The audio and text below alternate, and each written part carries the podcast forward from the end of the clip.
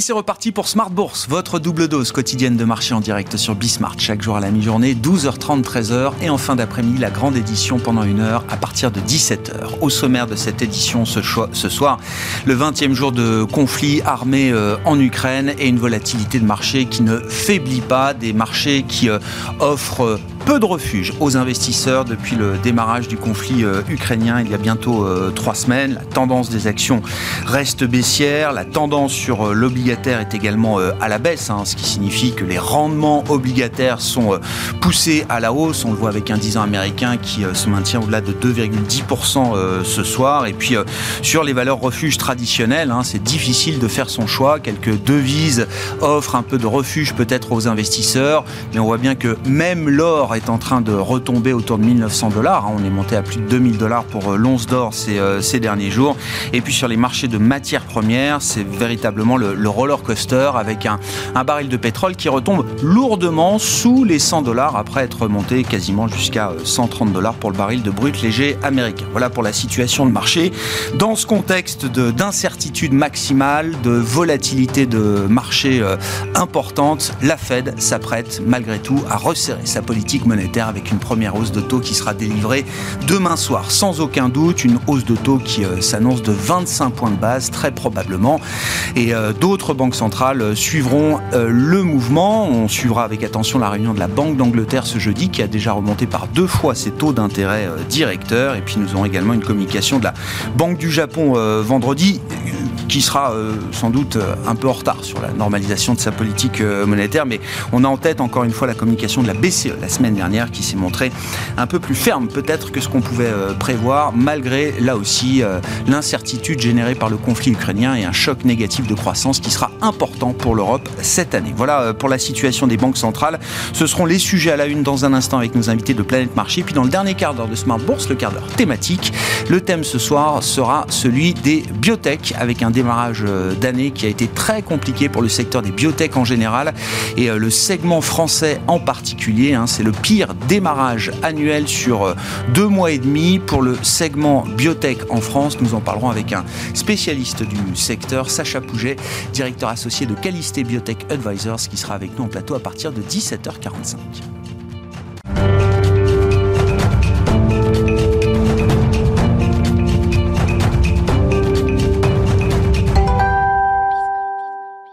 Une séance négative pour euh, les actions européennes ce soir. Le résumé complet du jour, les infos clés, c'est avec Alix Nguyen.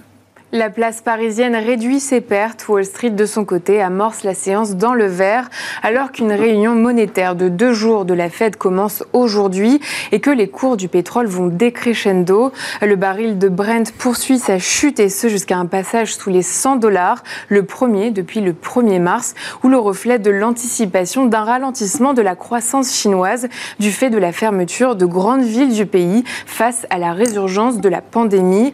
Une accalmie dont on observe les effets sur Total Energy, son titre recule. A contrario, le secteur des voyages loisirs se trouve soutenu. Air France KLM avance dans le vert. On note aussi que les valeurs cycliques de l'automobile réduisent leurs pertes. Renault et Michelin sont ravivés. Neonen bondit, le producteur d'énergie renouvelable annonce tabler cette année sur une progression de 20 à 25% de son excédent brut d'exploitation. Les valeurs du luxe souffrent particulièrement de la perspective d'un ralentissement de la croissance chinoise LVMH, Kering et Hermès reculent. Autres valeurs sensibles à l'économie chinoise, mais aussi à la Russie, ArcelorMittal et Alstom voient leurs titres baisser. Si les cours du pétrole sont en repli, ceux du gaz repartent à la hausse d'après les données fournies par l'opérateur Gascade. Les fournitures via le gazoduc de Yamal ont été interrompues ce mardi. Ce dernier relie la Russie à la Pologne et à l'Allemagne via la Biélorussie. À Kiev, après une série d'explosions, un couvre-feu de 36 heures a été instaurée à partir de ce soir. La quatrième session de négociation reprend aujourd'hui. Les premiers ministres polonais, tchèques et slovènes se rendent aujourd'hui dans la capitale ukrainienne avec pour objectif celui de montrer le soutien sans équivoque de l'Union européenne. On retient aussi de nouvelles sanctions de la part de l'Union européenne contre Moscou. Les grandes agences de notation n'ont désormais plus le droit d'évaluer la dette souveraine de la Russie et des entreprises du pays. Et puis le doute persiste quant au rôle de la Chine dans dans ce conflit. Pour rappel, les États-Unis ont assuré hier que Moscou avait demandé une aide militaire et économique à la Chine afin de contourner les sanctions euh, internationales, une révélation fermement démentie par Pékin. Sur le plan des indicateurs aux États-Unis, le mois dernier, les prix à la production ont augmenté de 0,8%, soit un léger ralentissement de 0,1 point par rapport à janvier. Et puis on relève enfin que l'activité manufacturière de la région de New York s'est contractée en mars, et pour la première fois depuis mi-2020. Tendance, mon ami, c'est chaque jour avec Alix Nguyen à 12h30 et 17h dans Smart Bourse sur Bismart.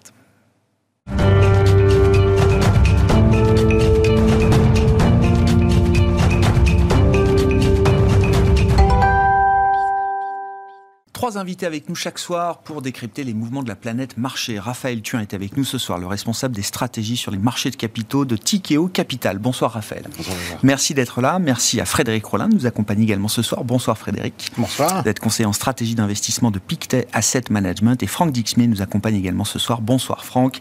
Ravi de vous retrouver. Vous êtes directeur monde des gestions obligataires d'Alliance Global Investors. Euh, Franck, euh, fut un temps dans un monde qui n'est pas si lointain, euh, un conflit géopolitique tel qu'on le connaît euh, aujourd'hui, à savoir une guerre euh, d'une intensité euh, importante aux portes de l'Europe, impliquant une nation nucléaire comme la Russie, je vous fais pas le, décor, fut un temps, ce genre de situation aurait retenu la main de pas mal de banquiers centraux de la planète. Ça n'est plus le cas ce qui est une confirmation quand même que le régime en matière de politique monétaire a bel et bien euh, changé de manière profonde et donc malgré une incertitude maximale, une volatilité de marché euh, importante, une volatilité économique importante également, la Fed va monter ses taux pour la première fois demain.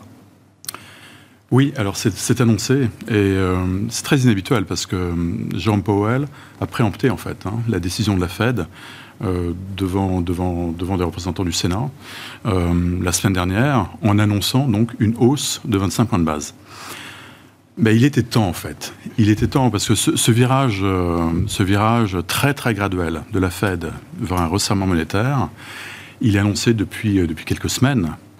Mais on était dans une situation assez ubuesque où l'inflation ne cessait de grimper, ne cessait de surprendre à la hausse, alors que la Fed achetait encore dans le marché. Son programme a cessé euh, donc fin février. Elle n'achète plus euh, dans le marché. Donc la séquence euh, annoncée va se réaliser. On va voir la première hausse auto, mais c'est une première hausse auto de 25 BP qui, qui, va plaire à personne en fait. Qui va plaire à personne parce que 25 BP par rapport au contexte inflationniste et par rapport au choc inflationniste qui menace, très difficile à quantifier précisément, mais qui menace, avec non seulement la hausse des prix de l'énergie, la hausse des prix alimentaires, de beaucoup d'inputs, beaucoup d'entrants, avec en plus peut-être, on va sans doute en parler, euh, ce choc sanitaire qui touche la Chine à nouveau, avec une stratégie zéro Covid qui se traduit par des confinements, notamment de la Shenzhen. Donc on peut encore attendre un phénomène qu'on a vu à l'œuvre hein, en 2020, en 2021, donc euh, pas mal de perturbations dans les chaînes d'approvisionnement.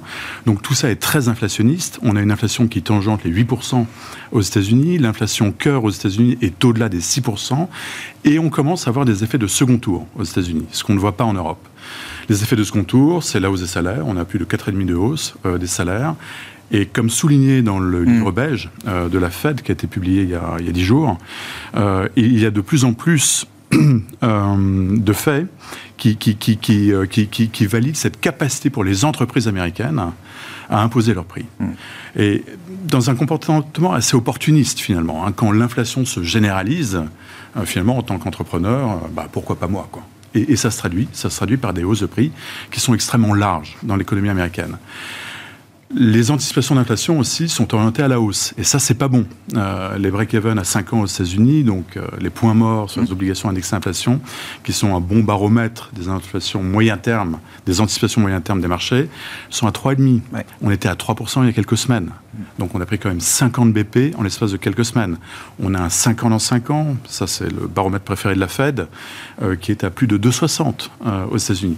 Donc il fallait agir. Ils n'ont pas le choix. Alors pourquoi ça va plaire à personne? Parce que 25 BP, c'est sans doute pas assez par rapport à ce qu'il faudrait faire, ce qu'il aurait fallu faire. Euh, S'il n'y avait pas eu de guerre, il faisait 50 Mais probablement. Je, pense probablement. En l'annonçant, en l'annonçant, ça, passait.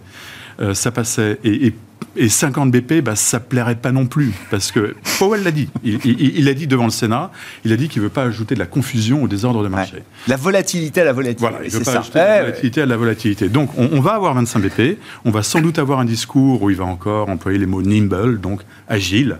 Donc, la Fed va pouvoir calibrer ses autos futurs entre 25 et 50 BP au cas où. Mais mais il y a quand même quelque chose d'assez important, c'est que les marchés commencent à anticiper un risque de récession sur un horizon 2024 aux États-Unis. On a déjà des baisses de taux qui sont pricées dans le marché, deux baisses de taux de 25 BP en 2024. On en a sept hausses en 2022, trois en 2023. Donc il faudra aller vite, si vous voulez. Mais ce qui est assez intéressant, et je crois que les marchés font très très bien la différence entre l'urgence, ce qu'il faut faire tout de suite là, et puis ce qui pourrait se passer plus tard. Mais la priorité, c'est donner un signal fort sur l'inflation. Frédéric, comment est-ce que le marché va euh, accepter la hausse de 25 points de base de la Fed demain soir? On en parle depuis tellement longtemps. Voilà, c'est une fatalité d'une certaine façon. C'est vrai que forte hausse de la volatilité de marché, révision à, la baisse de la croissance, c'est en général le moment où les banques centrales accourent euh, pour, sauver, euh, pour sauver les marchés. Là, c'est impossible. Hein. La Fed est déjà beaucoup trop en retard. Donc bon, 0,25 points, je pense c'est tellement attendu que, voilà, certaines déceptions peut-être, mais de toute façon, qui est très content hein, quand la, Banque centrale américaine commence à resserrer sa politique monétaire, hein, peu de voilà, peu d'actifs en, général euh, en, en, en, bénéficient. Je crois que les questions maintenant qui vont se, qui vont se poser, c'est voilà, quelle va être derrière le, le, discours, hein, quel que le sentiment que, que euh, Jérôme Powell va donner quant voilà, à son, son, son analyse de l'inflation. C'est vrai que on avait jusque-là, bon, c'était finalement la feuille de route était assez claire. On avait des confinements, des goulets d'étranglement. Euh, ça faisait monter les prix, surtout certains prix. Bon, il y avait en plus quand même un plan Biden qui avait été plutôt généreux et qui permettait aussi, voilà, une sorte d'effet d'entraînement. Mais voilà, les confinements allaient euh, se réduire et puis l'inflation allait baisser. Là, on a un deuxième choc inflationniste euh, qui est celui du choc sur sur l'énergie, hein, dû déjà à la forte croissance économique qu'on a euh, jusque-là, et puis au conflit ukrainien, puis peut-être un troisième choc avec euh, une nouvelle tournée de confinement euh, en Chine. Donc voilà, est-ce que, quelle est la réponse de la Fed? Voilà, un choc inflationniste, c'est récessif, c'est déflationniste à terme. Trois chocs inflationnistes à la suite. On continue. Est-ce que voilà, ça, ça risque pas de créer quand même des ancrages d'anticipation d'inflation hein, on, le voit sur le marché, on, le voit aussi quand on pose des questions aux consommateurs américains. Ils voient quand même de plus en plus l'inflation durable.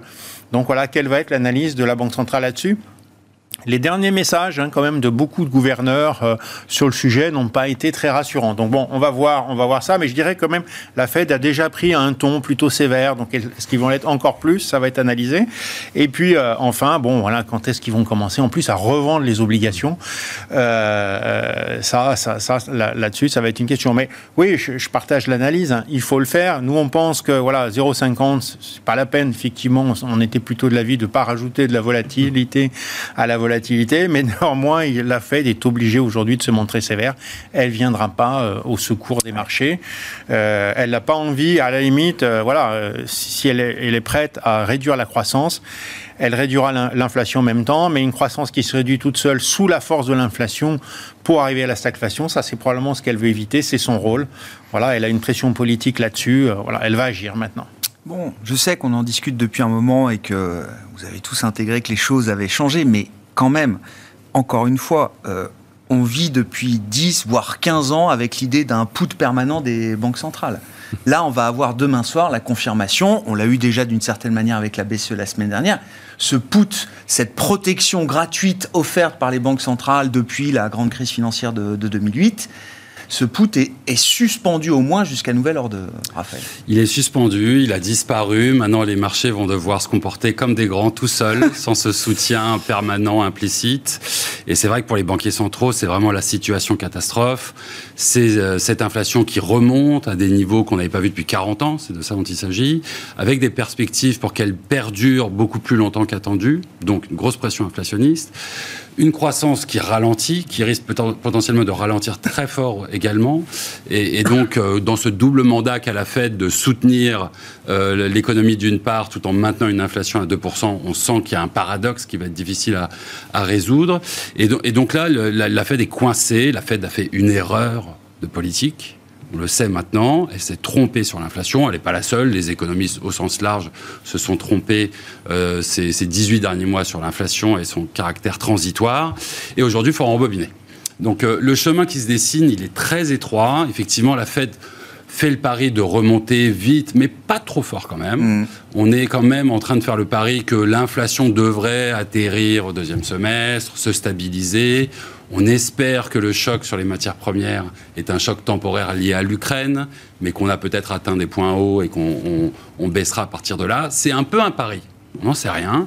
Et peut-être que l'inflation va continuer à, À galoper, surprendre, mais oui. à surprendre. Mais oui. Et peut-être que 25 points de base et effectivement euh, un quantitative tightening, donc un- une vente d'obligations euh, qui n'arrive pas encore, ça peut paraître un petit peu dérisoire. Donc ça, c'est un, peu un pari, on va voir, c'est dangereux. Euh, alors, le marché, on peut dire, lie à peu près bien la trajectoire de la Fed. Les 25 points de base ont été préannoncés. On tourne depuis plusieurs semaines maintenant autour de 5, 6, 7 remontées de taux cette année. Une petite pensée pour Mme Lagarde quand même, qui a elle aussi a un job euh, très compliqué en ce moment, euh, qui a le désavantage d'avoir une économie qui est beaucoup plus dépendante vis-à-vis de l'Ukraine et, et de la Russie. Premier point. Beaucoup plus dépendante aussi en termes de matières premières du gaz russe. C'est 40% de notre consommation en Europe. Et qui est encore plus en retard. Donc déjà, euh, une, une première partie d'ébauche de problèmes qui est compliquée. En parallèle, il y a cette notion de périphérique versus noyau. Comment faire pour gérer d'une part une remontée des taux sans que les taux périphériques s'envolent? Donc on, comprend qu'en fait, il y a une équation extrêmement compliquée côté US et côté Europe, elle est euh, quasiment euh, euh, insolvable. Pourquoi serions-nous la seule banque centrale qui ne devrait pas réagir? C'est comme ça que Christine Lagarde présentait les choses euh, la semaine dernière. Euh, Franck, vous aviez un, commentaire. Moi, sur la Fed, est-ce que la Fed, effectivement, euh, l'idée de ne pas vouloir ajouter de la volatilité à la volatilité, est-ce que ça veut dire qu'après les 25 points de base de, de demain soir, la Fed va essayer de, tracer une feuille de route prévisible, prédictible pour, euh, pour les investisseurs, en tout cas fixer quelques variables clés qui permettront au marché d'avoir un, guidage à peu près correct? Oui, ben, on, on va rentrer dans ce qu'on appelle la data dependency. hein. Donc, ça va être lié aux chiffres d'inflation qui vont sortir. D'accord. On- on- on- Donc c'est pas il- très prévisible alors quand même. Non, euh, mais enfin, il n'est pas tout à fait exclu qu'on ait un, un chiffre d'inflation à À deux 10. chiffres. hein. Ah bah bien sûr, 10, Donc, euh, 10 en c'est- mars, c'est- bien c'est sûr. même ce qu'on a dans les cartes en Ah, fait, c'est hein, sur les prochaines semaines. bien sûr. Donc, donc la Fed, en fait, elle a tous les arguments. Elle a tous les arguments pour monter ses taux, et à la limite, ça devrait passer. Mais je voudrais juste réagir au put des banques, des banques centrales. Je, je pense qu'il est là. Je pense qu'il est là, mais qu'il est un peu plus loin. Il est simplement un peu plus loin. Et quand vous regardez quand même ce qui est anticipé aujourd'hui dans le marché, eh ben, c'est pas grand-chose. Par rapport au cycle de resserrement qu'on a pu connaître les années, enfin, dans l'histoire, et par rapport au point de départ, il ne faut pas, obliger- faut pas oublier qu'on part de zéro quand même aux États-Unis, qu'on part de moins 0,50 en zone euro. Il n'y a pas grand-chose de pricé dans le marché. Hein, le taux d'équilibre, on le situe entre, entre 2 et 2,5. Ouais. Et après, on a des anticipations de baisse des taux. Donc, les marchés ont intégré que les banques centrales étaient réticentes à faire euh, ce job. Et on l'a vu, enfin, en novembre, Powell employait encore le mot transitoire Oui. pour qualifier l'inflation. Ils étaient réticents. Ils le font sous la contrainte, sous la pression politique, c'est absolument évident, sous la pression des marchés, des consommateurs. Il faut ancrer les anticipations d'inflation, mais c'est un peu à leur corps défendant. Donc ils vont pas aller non plus trop loin. Bon, je ne sais pas s'il y a des commentaires encore spécifiques sur la Fed et les, banques centrales. Je voulais qu'on on en vienne un peu aux affaires russes, euh, entre guillemets. Euh, Frédéric, demain, euh, l'État russe doit euh, payer euh, 117 millions de dollars euh, d'intérêts sur, euh, sur une obligation euh, souveraine. Euh, le risque, c'est que l'État rembourse en roubles, si j'ai bien compris, Ouais. cette euh, obligation dénommée en, en dollars. Et ce serait donc, bon, techniquement ou symboliquement, un, un défaut qu'on n'aurait plus vu depuis euh, 1917, je crois. Euh, c'est ce que j'ai vu. 98, c'était un défaut sur des obligations en roubles. Ouais. Euh, depuis 1917, la Russie n'a jamais fait défaut sur une obligation libellée, en, en devise euh, étrangère. Bon, est-ce que c'est un sujet important? Euh, Qu'est-ce qui vient derrière? Parce que 117 millions d'intérêts de paiement, c'est pas grand-chose, mais derrière, il y a quand même des milliards, dizaines de milliards de, de dettes souveraines russes qui sont en, en circulation. Donc, est-ce qu'il y a un sujet de marché, voire un risque un peu systémique derrière l'idée d'un défaut de la Russie? Ouais, c'est vrai qu'au moins en 1917, on avait un bel emprunt russe, on pouvait décorer son appartement éventuellement. Là, c'est même plus possible. Euh, mais au-delà de ça. Le papier servait, vous voulez dire Au moins le papier servait Voilà, il y avait, c'était assez beau, c'est très décoré. Euh, donc aujourd'hui, euh, non, plus rien, euh, véritablement. Donc voilà, Fitch, quand il avait encore la possibilité de noter, donc à noter euh, la, la, la, le gouvernement russe mm. euh, simple C, donc juste avant D, hein, comme dans l'alphabet, euh, proche, proche du défaut. Oui, c'est symboliquement et puis techniquement hein, un défaut. Hein. Quand on paye un rouble, un engagement en dollars, c'est un défaut, voilà, tout simplement. Après 30 jours de délai de, de, grâce, donc je crois que c'est le 16 avril que serait voilà, déclaré le défaut de, la, de la Russie. En termes, quand on regarde les engagements bancaires en, en, en, Europe, et là où ils, ils sont les plus importants, important. Je crois qu'en pourcentage du PIB, c'est relativement euh, modeste d'une euh, façon générale. Donc je ne pense pas que ce soit à, même de remettre en cause, comme on avait eu par exemple pendant la crise de crédit euh, en, en, en, Europe. Voilà, c'est pas l'Italie quoi en termes d'engagement des banques européennes. Donc quelque chose qui devrait passer relativement aisément. Après, maintenant quand on est plus un stock picker sur les banques européennes, évidemment, voilà l'engagement banque à banque, voilà, ou même j'irais sur le secteur bancaire. C'est une des raisons pour laquelle, euh, nous, il y a quelques temps, on a réduit le secteur bancaire, on est très surpondéré. Là, on se dit, voilà, sur l'économie en général, probablement pas d'effet important, probablement pas d'effet de contagion. Euh, en revanche, voilà, sur le secteur bancaire, c'est quand même un coup direct. Si on ajoute à ça le fait nous, on pense quand même que la BCE risque de temporiser un petit peu plus hein, son, son, son, resserrement monétaire parce que je ne partage pas tout à fait l'analyse qui a été donnée tout à l'heure. J'ai l'impression quand même que les hausses de salaire ne sont pas véritablement enclenchées en Europe. En Europe. Donc les effets de second tour ne sont pas encore là. Donc nous, on pense que la BCE a la souplesse.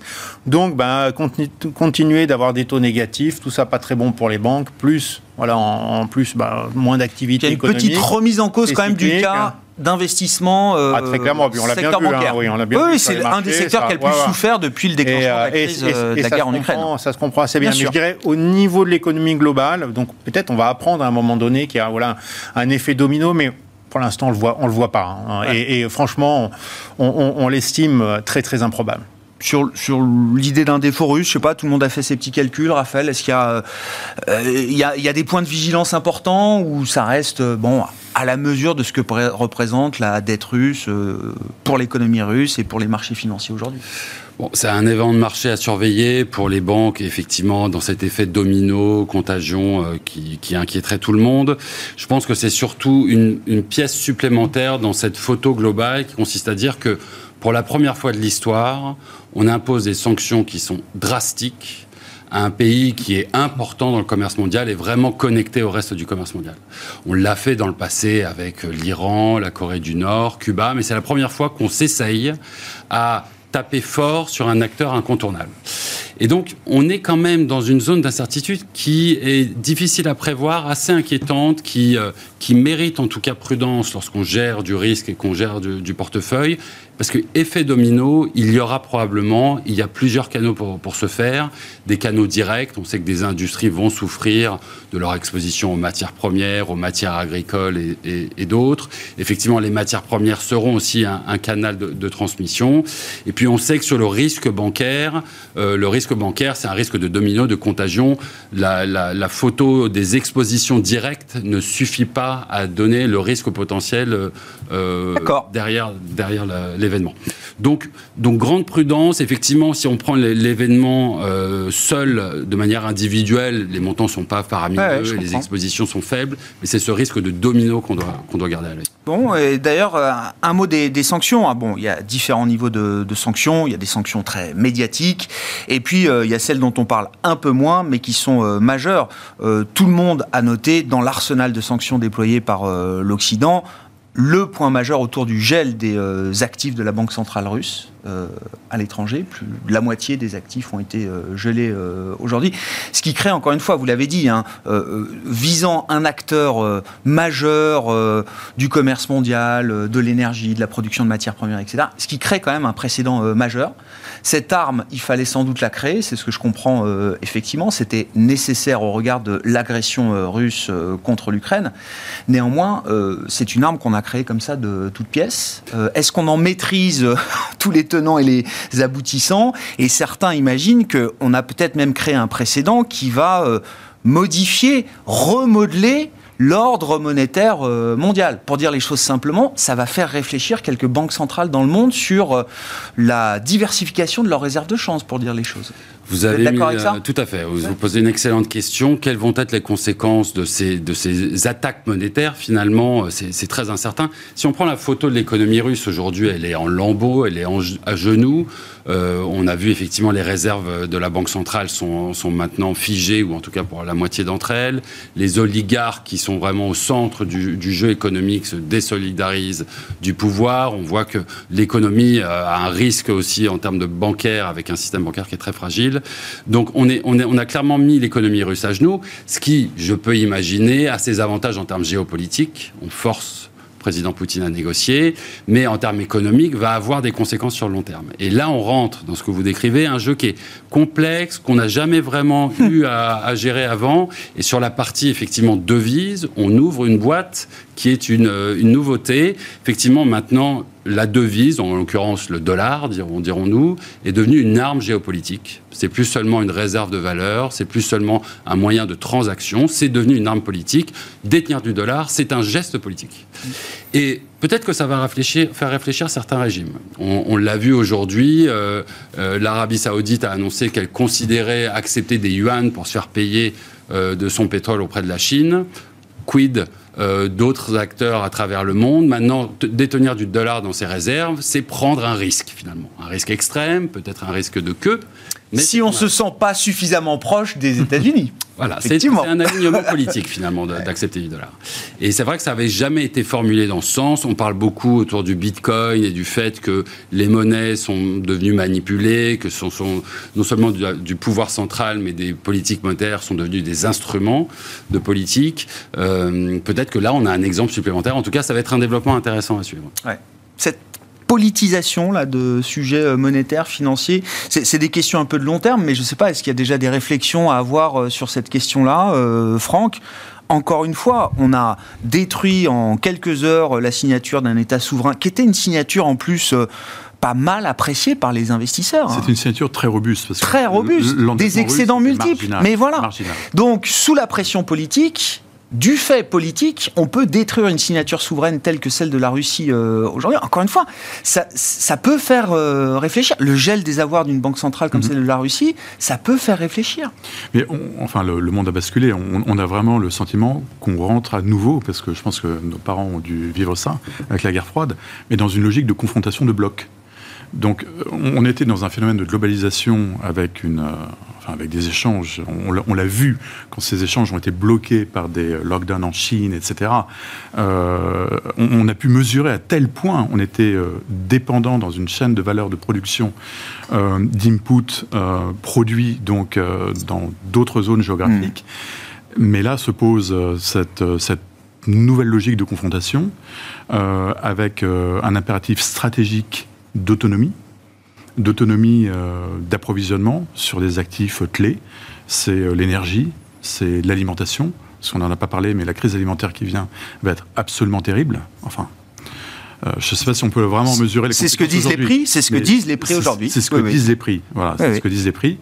Donc, je, crois qu'on est, on est un peu dans un phénomène de sidération aussi. Hein, depuis, mm. depuis, deux semaines, c'est très très compliqué de mettre des mots et d'essayer d'anticiper ce monde d'après. Mais ça va être extrêmement compliqué et inflationniste. Je pense que ça, c'est quand même ce qui se dégage revient toujours. de toutes ces tendances-là. On, pressent ce choc négatif de croissance, mais ce choc inflationniste qui, va venir percuter les économies développées. Hmm. Et pas seulement les économies développées. Il restera un peu de croissance ou euh, parce que enfin l'État l'État inflationniste ou stagflationniste, euh, certains économistes disent c'est pas un État stationnaire. C'est à un moment il y a une course entre l'inflation et la croissance qui à un moment ben tue le GDP quoi. C'est cette course qui est en oui, aujourd'hui. Non, non, mais euh, aujourd'hui, c'est très très difficile de paramétrer tout ça. Oui, oui je comprends. Il faut rester assez humble, mais le, risque extrême, enfin, c'est ce que vous sous-entendez, c'est la stagflation. Alors, on n'en est pas là, hein. On n'en est pas là. Stagflation, c'est croissance plus ou moins nulle. On parle de choc stagflationniste aujourd'hui, mais pas d'état stagflationniste. Pour non. Pour l'instant. non.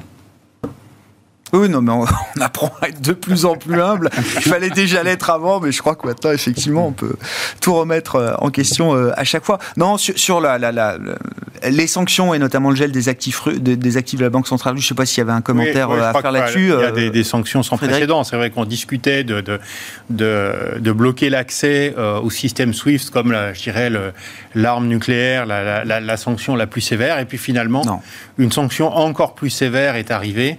Euh, avec euh, voilà ce, cette fermeture de l'accès au dollar en quelque sorte aux, euh, Russes. Je crois que c'est un message. Non mais pour c'est un message envoyé à la Chine aussi ou pas? Quelque part. Moi, je crois que ça peut faire réfléchir, voilà, toute, toute personne Il y a eu heures de discussion hier qui voudra, à un moment donné, effectivement, commettre des actes géopolitiques de cette ampleur. Enfin, voilà, c'est assez rare quand même, enfin je crois, hein, qu'un pays veuille d'un seul coup envahir un voisin de 44 millions euh, euh, d'habitants, euh, comme ça, sans, sans, prévenir. Hein. Voilà, je crois que c'est Woody Allen qui disait quand, quand j'écoute Wagner, j'ai envie d'envahir la Pologne. je crois que voilà, tout le monde n'est pas dans cet état d'esprit-là. Donc je pense que finalement, est-ce qu'il y a eu des questions sur, voilà, est-ce que finalement le dollar ne perd pas de son intérêt? Oui, peut-être pour les rares pays qui auraient ces velléités-là. Alors justement, question maintenant, la Chine. Euh, qui voilà manifestement a, des vues sur euh, sur ses voisins et, considère que, que, Taïwan fait partie de son euh, de son territoire. Là, je pense qu'il y a il y a, une question là-dessus, mais je pense que bah, nous on pense alors la Chine détient plus d'un trillion de dollars de treasuries en réserve. Je vais je vais tenir le même raisonnement, si vous voulez. C'est peut-être la fragilité, le même raisonnement qui consistait à conclure que Poutine n'irait pas en Ukraine, c'est-à-dire que le raisonnement purement économique, d'intérêt économique, où on dit voilà la Chine comme Poutine n'avait pas l'intérêt, c'était un gros morceau quand même, et ça allait lui coûter très cher, on peut dire, nous on pense que, voilà, je pense que les analystes se sont trompés là-dessus, il avait un autre agenda. Nous, il nous semble que, euh, voilà, l'agenda aujourd'hui de la Chine, c'est quand même son développement économique, sa stabilité euh, domestique, et donc elle va, voilà, maintenir assez probablement cette espèce de neutralité euh, qu'elle a réussi aujourd'hui à, conserver. Je pense que les États-Unis essayent de s'en assurer parce qu'ils voudraient pas que, voilà, sous euh, sous, la table ou en secret euh, se passent se passe des choses qui, une fois révélées, en plus deviendraient extrêmement regrettables et, et, mettraient euh, toutes les diplomaties en grande difficulté. Donc voilà, je pense qu'il faut mieux prévenir que guérir. voilà. Maintenant, si effectivement la Chine s'engage du côté de la Russie dans le conflit, c'est, on parlait de changement, de basculement. là, voilà, là, on, bascule une deuxième fois. Euh, c'est les montagnes russes. La Chine qui a déjà pas mal de fer au feu, si je résume. Donc, crise sanitaire non seulement loin d'être terminée, mais qui mhm. repart. Hein, 5, millions de cas, 000 cas positifs officiellement détectés hier. Ça donne 45 millions de personnes confinées euh, en 48 heures. Donc, toujours ce zéro Covid. Mhm. Euh, crise immobilière, alors là, qui est un puissant fond. J'étais resté sur l'idée que la situation était fixée, circonscrite que nenni. Euh, le secteur continue de s'effondrer, euh, sur le plan du crédit euh, notamment. crise boursière, hein, la tech chinoise, on pourra en parler, mais qui se fait massacrer avec là aussi hein, des risques géopolitiques derrière. dans une année 2022 qui doit être une année de succès pour Xi Jinping en vue de sa réélection. Ça commence mal. Alors oui, alors pour oui, les... non, non, mais je, pour les actions chinoises, euh, j'entendais encore il y a quelques jours, euh, tiens, finalement, peut-être qu'investir dans les actifs euh, chinois, ça permet de se décorréler un peu du reste du monde, de la situation, ça offre un peu de diversification, voire un peu de surperformance. C'était un narratif qui était en train de se construire.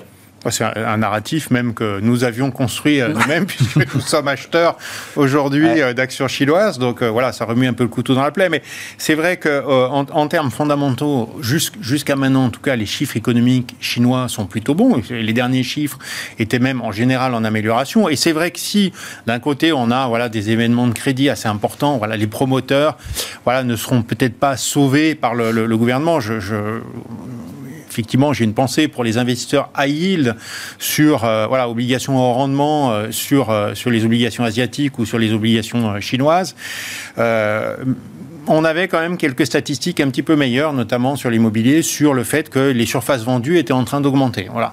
Une banque centrale plutôt accommodante, donc je pense que fondamentalement, quand même, et, des valorisations plus faibles, il y a, d'assez bonnes raisons, il y avait en tout cas d'assez bonnes raisons pour investir sur les, sur les actions chinoises.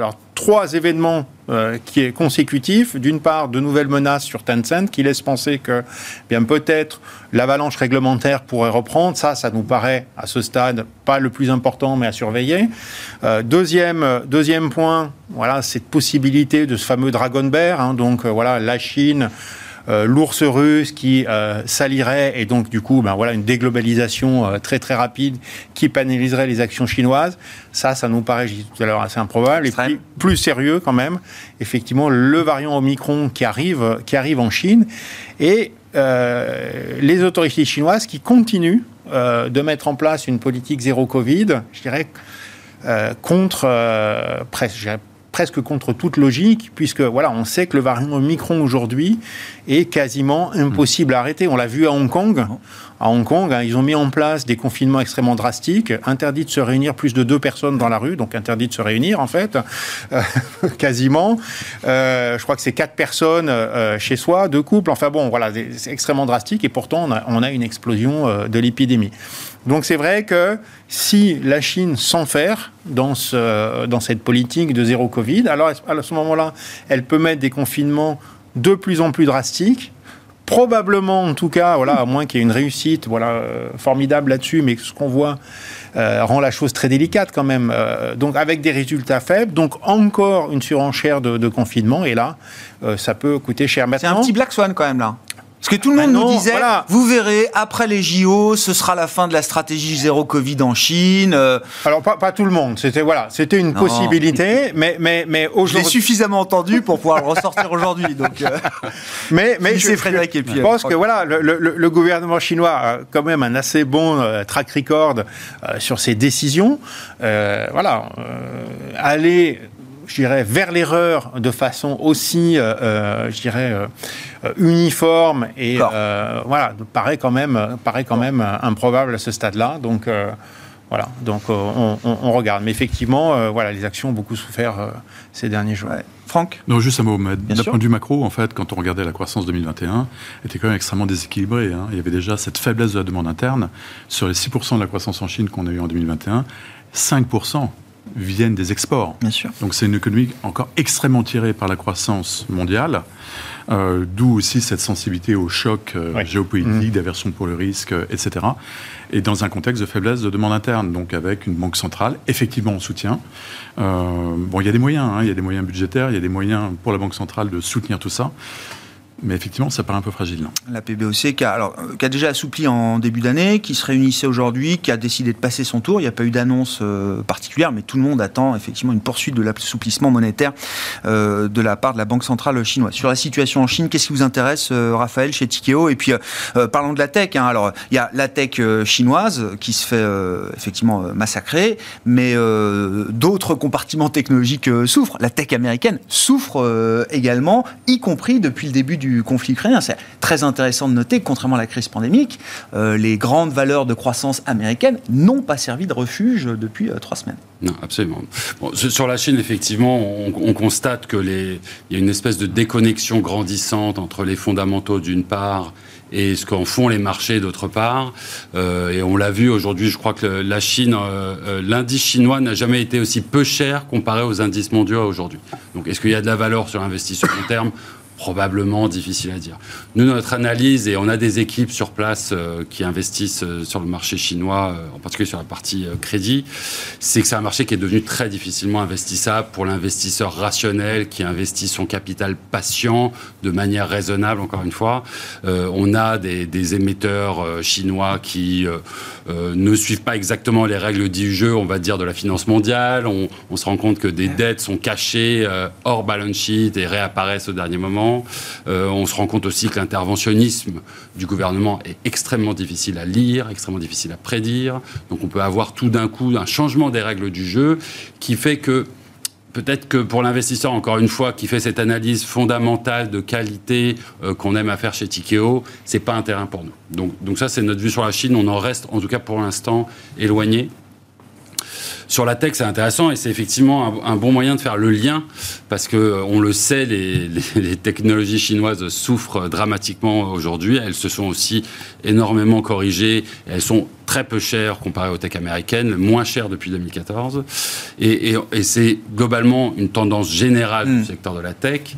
On, peut parler potentiellement de, plusieurs critères qui ont nourri la croissance du secteur technologie ces deux dernières années et qui sont en train de s'inverser. Il y a un, premier critère qui fait que la pandémie a été évidemment un facteur positif pour ce nombre de ces compagnies. Et finalement, la croissance de plusieurs années s'est concentrée dès, en quelques mois à la sortie de la pandémie. Donc on a un peu front-loadé euh, cette croissance, et aujourd'hui cette croissance elle ralentit et ça paraît naturel. On parle par exemple de peloton, exemple parmi tant d'autres. On a tous acheté des vélos peloton, pas besoin d'en racheter un deuxième. bien sûr, très clair. Donc ça, ça se renverse. Euh, on a aussi constaté chez nombre de ces compagnies des sous-investissements en CAPEX pour optimiser les marges, optimiser les EPS et faire croître euh, la valeur de l'action. Et, ce, sous-investissement en CAPEX, qui est d'ailleurs une thématique assez générale de nos économies, hein, sur lequel on, on communique beaucoup chez Tikeo. Il n'y a pas eu d'investissement dans le cycle précédent. Exactement. Et aujourd'hui, ça revient au galop et ça rattrape ses économies et ses compagnies, pardon. Et puis le dernier critère, c'est que les multiples se sont évidemment envolés, ils sont devenus intenables, exubérants, spéculatifs, vous choisissez l'adjectif, et qu'aujourd'hui, il y a un retour de manivelle qui est dans des proportions similaires euh, au mouvement à la hausse qu'on a vu. On a aujourd'hui, par exemple, Zoom. Zoom traite en dessous de son niveau Covid. De mars 2020 Ouais, c'est ça.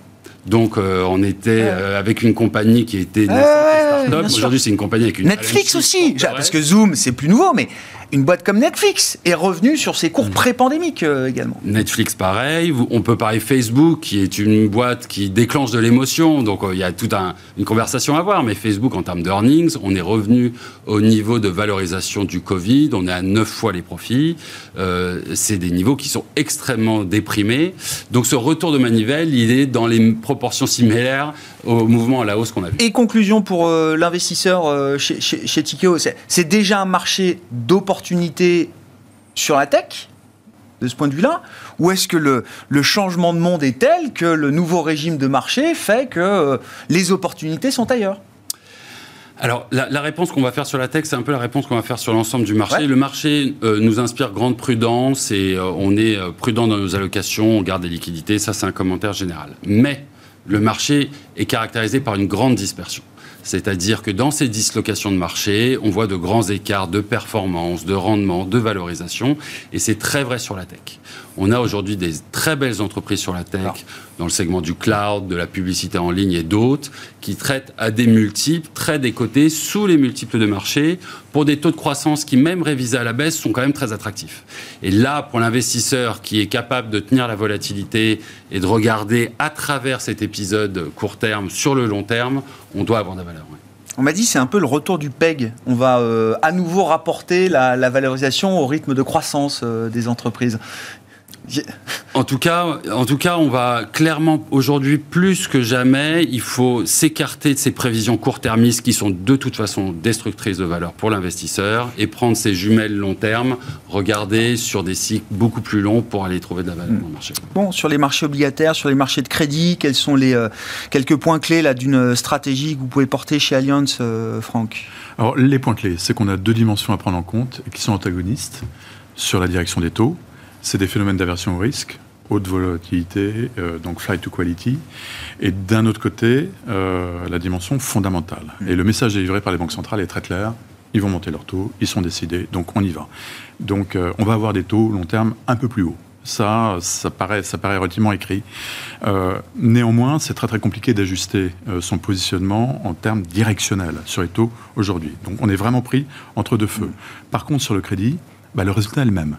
Hein, que vous soyez dans un phénomène d'aversion au risque ou que vous soyez dans un phénomène de remontée des taux, alors même qu'on est dans un environnement de croissance anticipée plus faible que ce qui prévalait, c'est pas très très bon pour le crédit. Mais surtout, enfin, le crédit, plus il est euh, leveragé, donc plus on va, plus on descend dans la qualité de crédit, plus ce crédit est sensible à la volatilité. Mmh. Et, c'est ça, c'est ça qui nous réfrène aujourd'hui. Hein.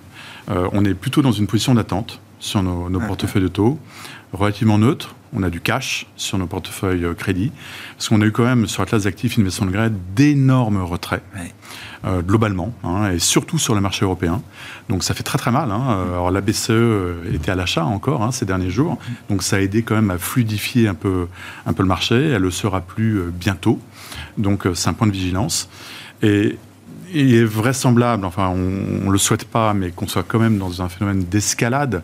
On n'a peut-être pas vu le pire sur la crise ukrainienne. Il faut s'attendre à des pics de volatilité, donc c'est trop tôt. Ah c'est trop tôt ah pour investir sur, sur des marchés quand même assez leveragés. D'accord.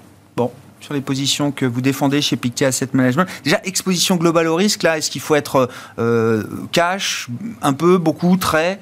Nous, on, est, euh, on, va rester humble. On a relativement peu de vision, justement, sur la suite des événements euh, géopolitiques qui prennent le pas euh, sur l'économie. On, voilà, on a tendance à faire des allocations sur notre analyse économique, nos anticipations de banque centrale.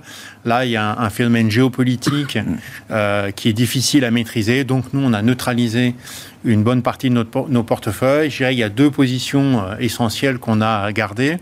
Une première, c'est une position euh, euh, comme la même que Franck défendait tout à l'heure, de prudente sur les marchés du crédit. On a à la fois quand même une aversion pour le risque qui risque de demeurer, parce qu'il y a beaucoup d'incertitudes, un resserrement monétaire, des révisions à la baisse de la croissance, et en plus, je dirais une tendance pour l'instant qui n'est pas très amicale. Euh, donc voilà, on reste plutôt, euh, plutôt prudent et ça fait un moment qu'on l'est, donc ça voilà, c'est plutôt bénéfique. Et puis on a cette position aujourd'hui sur, euh, sur, les actions, sur les actions chinoises. Voilà, qu'on a pris il n'y a pas si longtemps que ça. Donc voilà, c'était très déprécié. Maintenant, c'est très très déprécié. les fondamentaux pour nous restent voilà plus, plutôt bons. Donc voilà, pour l'instant, une banque centrale qui là au moins est, est plus amicale. Donc à ce stade-là, nous conservons. Merci beaucoup, messieurs. Merci d'avoir été euh, les invités de Planète Marché ce soir et de nous avoir éclairé avec euh, votre analyse de marché du moment. Franck Dixmé était avec nous, le directeur monde des gestions obligataires d'Alliance Global Investors.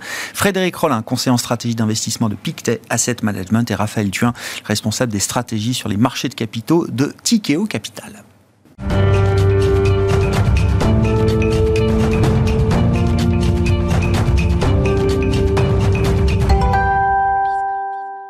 Le dernier quart d'heure de Smartbourg chaque soir, c'est le quart d'heure thématique. Le thème ce soir, c'est celui du secteur des biotech avec un démarrage depuis le début de l'année qui est un, un des pires depuis euh, des années, depuis 2010 précisément pour le secteur des biotech françaises. Nous en parlons avec un spécialiste, expert du secteur, Sacha Pouget qui est à mes côtés en plateau ce soir, directeur associé de Calisté Biotech Advisors. Bonsoir Sacha. Bonsoir. Merci beaucoup d'être là. Bon, je reprends exactement ce que vous avez écrit il y a euh, quelques jours. Hein. Vous avez publié un petit post à ce sujet, euh, Sacha, et je voulais que vous partagiez avec nous euh, l'analyse boursière, effectivement, euh, qu'on peut faire depuis le début de l'année pour le secteur des biotech. Alors, je me focalise sur le secteur des biotech françaises, qui est le, plus proche de nous, mais je crois que c'est assez général au secteur des biotech dans son ensemble, qui a connu, donc, à date, jusqu'à voilà, jusqu'à ce 15 mars, un des pires démarrages, le pire démarrage de l'année depuis 2010. Oui, tout à fait. Les biotech ont perdu jusqu'à 35% en 2022, en date du 7 mars, ce qui, était, euh, ce qui s'était déjà produit dans, le passé, peut-être y reviendrai-je ultérieurement, mais Là, on a un peu remonté quand même. Euh, on est à moins 25% quand même. Et vous le soulignez, c'est un phénomène finalement global. On observe exactement la même chose aux États-Unis, puisque le Nasdaq Biotech perd environ 25% au moment où je vous parle. Il y a surtout une statistique aux États-Unis, c'est que les, euh, sociétés en médiane perdent 66% par rapport à leur plus haut. Leur plus haut qui était aux alentours de l'été euh, de 2021. Donc c'est un phénomène assez violent. Euh, même, si on assistait à un, un certain rebond, il faut savoir quand même que 98% des biotech françaises, donc il y en a 41 qui sont cotées à la Bourse de Paris, 98% d'entre elles sont en baisse cette année. Il y en a une seule, qui est en hausse, à savoir Acticor. Et euh, c'est intéressant puisque la société a en fait publié des résultats positifs dans l'AVC, donc dans les, accidents vasculaires cérébraux. Et donc c'est cette euh, annonce, on va dire, et on sait que les sociétés euh, de biotech sont très réactives au, news flow et aux annonces. C'est cette annonce qui a fait que la société est par exemple en hausse, au moment où je vous parle, d'un peu plus de 50% depuis le début de l'année. Donc ça, ça, démontre aussi qu'il y a cette réactivité quand même aux annonces effectuées par... Dans cette tempête de marché, il y a quand même des résultats et des fondamentaux. On parle de résultats d'études cliniques hein, quand on parle de, biotech. qui peuvent ramener spécifiquement de l'intérêt sur euh, des valeurs qui publient bien, comme on dit. Oui, tout à fait. Euh, c'est un secteur très sensible aux annonces, puisque euh, lorsque vous allez annoncer des résultats positifs d'essais cliniques, cela va vous rapprocher du marché. En tout cas, les, chances de succès sont plus importantes. Donc tout cela continue d'être pricé par le marché. C'est mhm. peut-être la, bonne nouvelle. On attend un news flow encore assez solide lors des, des prochaines semaines, des prochains mois. Donc c'est ça aussi qui peut inverser la tendance dans ce contexte qui n'est pas évident. Je reprends quand même la, partie analyse de marché. Donc vous dites, on a eu du 1er janvier jusqu'au 7 mars, moins 35% sur le secteur des bibliothèques en France. Depuis le 7 mars, ben, on a eu un rebond de 10% quand même, hein, euh, voilà, puisqu'on est à, moins 25 year to date euh, désormais. Comment on explique ce phénomène euh, Parce que c'est pas la guerre en Ukraine, j'imagine. La baisse des bibliothèques, elle a commencé depuis le début de l'année, en l'occurrence. Oui, tout à fait. Alors, en fait, c'est un, un, problème de flux et de liquidité avant tout. on sait très bien que les sociétés de biotechnologie dans le spectre, on va dire, du risque, sont vraiment à l'extrême. Donc, d'une certaine manière, les investisseurs ont vendu ce qu'ils maîtrisaient peut-être le moins, et aussi les, titres qui étaient un peu les moins liquides. Mm. Donc, euh, ils, se, sont, on va dire, déchargés du secteur, euh, ce qui ne veut pas dire qu'ils ne reviennent pas. La preuve, c'est que lorsqu'il y a eu une baisse euh, trop prononcée, ils sont revenus, et certains ont pu intervenir euh, sur des, euh, euh, des, anomalies de marché finalement et de valorisation.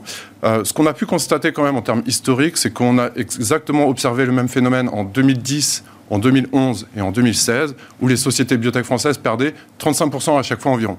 Et ensuite, c'est amorcé un, un, rebond. On peut, en tout cas, espérer le fait qu'on puisse assister même, au même phénomène en 2022 sur la base d'une capitalisation boursière qui a perdu 30%, euh, que ce soit pour euh, une valeur spécifique ou pour l'ensemble du euh, secteur, est-ce que se pose la question du financement? Le marché, et c'est pour ça que les biotech sont cotées, c'est parce qu'elles ont besoin d'un accès au marché de capitaux pour se financer et se refinancer régulièrement. Est-ce que le travail a été suffisamment bien fait en amont et permet de passer quelques périodes un peu troublées peut-être sur le plan de l'accès justement à ces marchés de capitaux? Ou est-ce qu'il peut y avoir un sujet là dans les prochains mois sur le financement des biotech françaises? Alors le sujet existe, euh, et d'ailleurs lorsqu'on regarde aux États-Unis comment cela se passe, on, constate qu'il y a vraiment de la tension sur les refinancements, puisque certaines biotech sont en train de faire du layoff, donc de restructurer leur, leur, société et de faire des plans de licenciement. Pourquoi? Parce qu'elles n'arrivent pas, ou en tout cas elles ne sont pas en capacité de le faire au niveau de cours actuel. Donc, euh, cette tension véritablement sur les financements existe aux, États-Unis. Le plus gros marché du monde pour les biotech. Hein, le plus gros euh, marché, bon, il y a environ 700 euh, biotech qui sont cotées aux, États-Unis, mais on, voit véritablement cette, tension qui a un peu commencé. Ça s'est amorcé, c'est pas encore validé sur. On verra dans, les prochains mois. En ce qui concerne la France, par contre, là, on, on constate une baisse de 20% par rapport à la moyenne historique des financements. Je m'explique. En 2022, on a levé pour le moment, donc sur les 41 biotech françaises, 90 millions d'euros en cinq opérations. Généralement, donc euh, depuis 2015, euh, euh, on a observé en moyenne 120 millions d'euros à la même période qui avaient été levés en sept opérations. Donc on a une baisse de, 20% par rapport à, la moyenne historique. Par contre, on a une une chute beaucoup plus importante par rapport aux années précédentes, en 2021 et en 2022. En 2021, les sociétés biotech françaises avaient levé 150 millions d'euros à la même période avec 18 euh, opérations. Hmm. Et en 2022, à la même période, elles avaient, euh, elles avaient levé 320 millions d'euros avec 12 opérations. Donc, par rapport aux années précédentes, il y a une forte chute. Ouais, par contre, elles ont pu bien se refinancer les années précédentes, donc en 2021, euh, en 2020 et en 2021, ce qui leur donne une autonomie financière suffisante pour affronter, on va dire, les prochains milestones, les prochains jalons de développement. Donc il n'y a pas encore cette tension véritablement qui est ressentie en termes de financement. Elles peuvent continuer à, euh, euh, alimenter leur, leur programme. ce n'est pas encore un Elles problème. Elles ne sont pas à court d'argent aujourd'hui. Non, et, je pense que ça serait un peu malvenu de se financer dans des mauvaises conditions. Bien sûr. Autant attendre. Ce serait une mauvaise gestion de le faire avec une capi de KBC de 30 ou 40%. Euh, encore une fois, quand on part d'une capi qui a baissé de 30-40%, est-ce qu'en tant qu'investisseur, on peut se dire, tiens, le joker M&A. Euh, C'est-à-dire qu'on va avoir des, des, cours et des niveaux de valorisation qui vont devenir très attractifs, ne serait-ce que pour des acteurs industriels, des grandes pharma, euh, par exemple. Exactement. Alors, on sait que les, sociétés sont euh, très dépendantes, les sociétés biotech sont très dépendantes des, industriels de la pharmacie, euh, puisque finalement, les, les, pharmas vont constituer leur pipeline avec ces, sociétés-là. Encore faut-il qu'il y ait cet appétit euh, de la part des, des, big pharma. Là, au moment où je vous parle, en termes de M&A, on voit une véritable chute par rapport aux années précédentes.